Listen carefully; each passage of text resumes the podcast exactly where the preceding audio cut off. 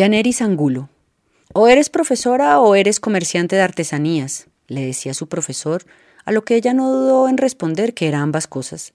Yo estoy aquí en la universidad gracias a la Palma de Iraca. Me he formado gracias a la Palma de Iraca. He sacado adelante a mis hijos gracias a la Palma de Iraca.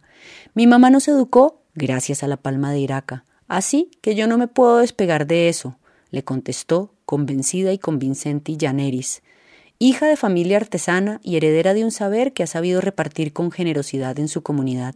Y hace hincapié en el comercio porque sabe que, a falta de ese conocimiento, sus padres se estancaron y nunca pudieron despegar como debían haberlo hecho con la calidad enorme de su trabajo tejido.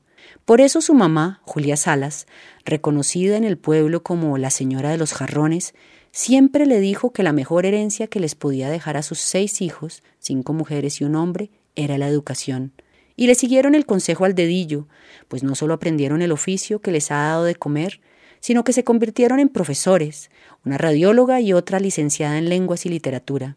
Ella, siguiendo la sabiduría materna, hizo lo propio con sus hijos y hoy cuenta con un ingeniero y un administrador de empresas que en tiempos de pandemia creó una cuenta de Instagram de la marca de la familia que logró abrirles mercado durante toda la crisis económica derivada del confinamiento y hasta llevó prensa nacional que puso a Usiacurí en el centro de la noticia.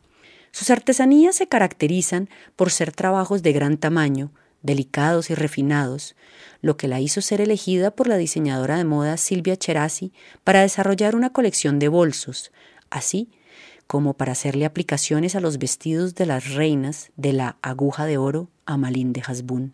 Janeris no oculta su interés por darles herramientas a los artesanos para que salgan adelante por su cuenta y así eviten a esos intermediarios que se quedan con la ganancia que debería llegar a manos de quien elabora los productos. Por eso, en 2009 se acercó a Artesanías de Colombia para ofrecerles sus artesanías, una relación que se mantiene y que hoy cuenta con sello de calidad hecho a mano.